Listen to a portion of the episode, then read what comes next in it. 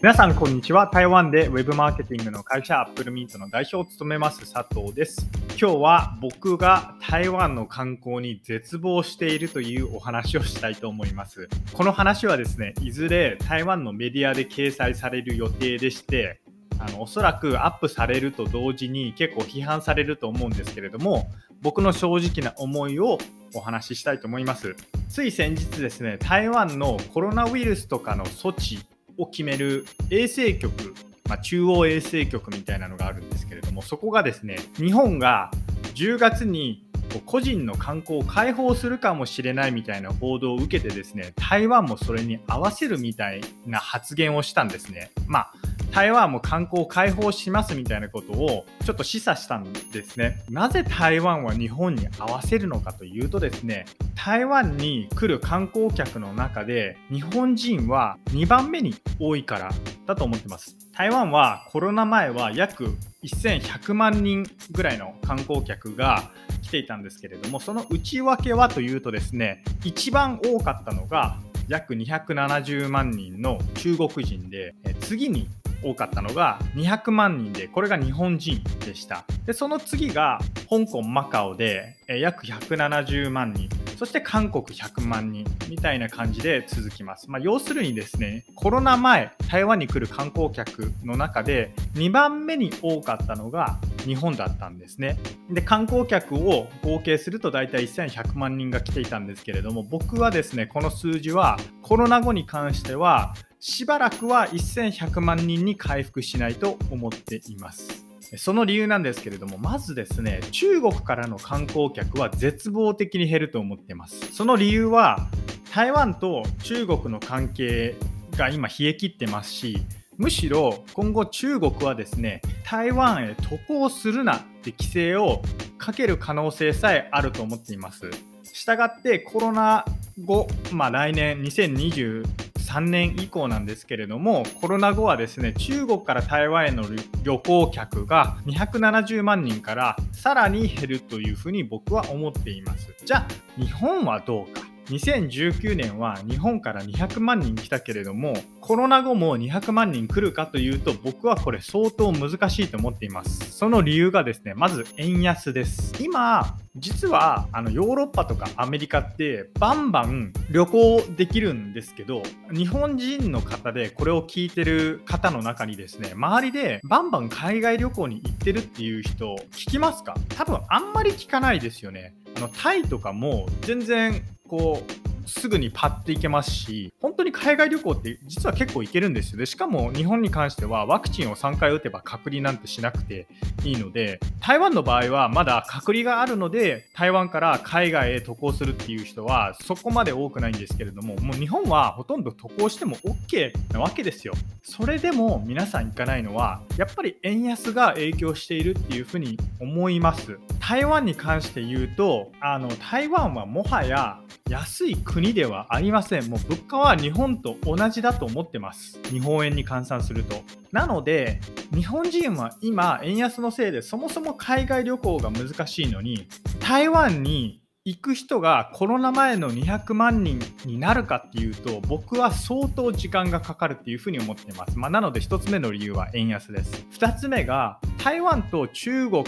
の関係悪化が影響すると思ってます。あのペロシさんが台湾に訪問した後中国が軍事演習をして日本のメディアがこぞってあの煽ったじゃないですか。こうやれ次の戦争が始まるんじゃないかとかあのいろんな報道がされてたと思います。で実際僕も友達からすごいあの僕僕のことを心配するメッセージが来ました。じゃあこれがどう旅行に影響するかっていうと当然ですね旅行中に中国から攻撃されるんじゃないかって心配する人はあの少数ですけれどもいると思います。あとあの前回の中国の軍事演習を見て台湾へ留学する人を考え直したっていう人もいるらしいんですね。まあ、なのでこういう人たちも台湾への渡航を控えると思ってます。そしてもう一つが修学旅行の学生さんたちが来なくなるんですね。コロナ前は台湾って修学旅行先に非常に良かったんですよ。っていうのが僕旅行会社の旅行代理店の方に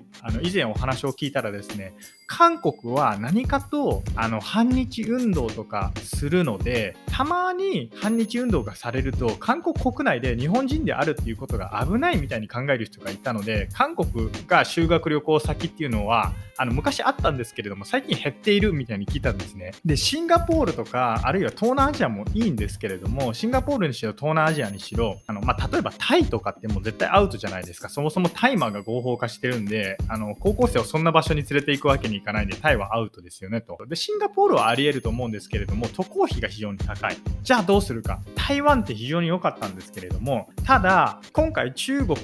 が軍事演習をしたことによってですね修学旅行先に台湾を選ぼうとしてもおそらく教師の方の中にですねいやいざ中国が攻めてきたらどうするんですかっていう人が出てくると思うんですね。その時に日本って少しでもリスクがあればそれを避けようとするじゃないですか。なので台湾は修学旅行先から消えると思うんですね。まあ、そういうことを含めるとコロナ前の200万人っていう数字には、えー、戻らないなっていうふうに思ってます。そうするとですね、台湾はコロナ後、観光はどうなるかというと、2019年、観光客1位と2位の国、中国人と日本人が、まあ多分相当少なくなるっていうことなんですよ。じゃあ、他の国から台湾に来てもらえばいいじゃないかって思うかもしれないんですけれども、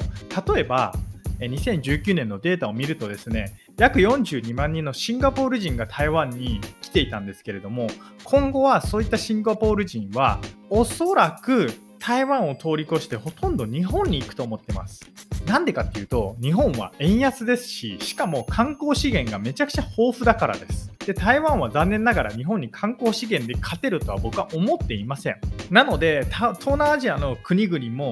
台湾をスルーする。欧米、アメリカ人とかも台湾に行くぐらいだったらちょっと近い日本に行くっていう人が大半になると思ってます。その結果台湾はコロナ前の1100万人の観光客っていうのは僕だいぶだいぶ先なんじゃないかなとほとんど回復しないんじゃないかっていうふうに思っています。じゃあどうすればいいかっていうとですね僕は台湾は観光に対してこう明確な長期的なビジョンを持って大胆な投資が必要だと思うんですよ。なんか表面的な PR とか宣伝とかちょっと何千万円かける程度の宣伝じゃどうにもならないっていうふうに思ってます。それこそ例えば元 USJ のマーケターで、まあ、森岡剛さんっていると思うんですけれども彼は沖縄のなんか半径 100m 以内にはもう人口26億人いるかなんかみたいな話をしていて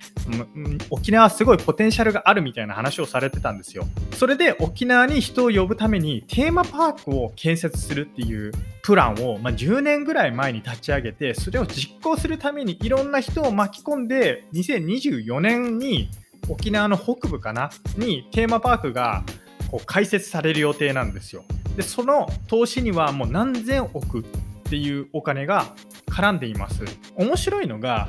沖縄の半径 100m 以内にそれだけの市場があるっていうことは沖縄から飛行機で45分の台湾も同じようにその市場が広がっているっていうことなんですよ。にもかかわらず僕は台湾では何千億円もなんか観光に対して投資をしているみたいな事業を聞いたことがありません。なので僕は台湾の観光に、ま、かなり絶望しているっていうお話です、まあ、ただ僕は、ま、台湾に住んでますし台湾のことが好きなので願わくば台湾もですね、まあ、優秀なマーケターの方が現れたりとかしてなんか大胆な観光施策、まあ、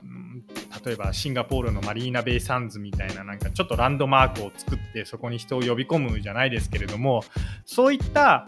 なんか本当に大胆な施策をしてほしいなっていうふうに思っていますというかそういうことをしないと今後日本には勝てないなっていうふうに思います。そのためには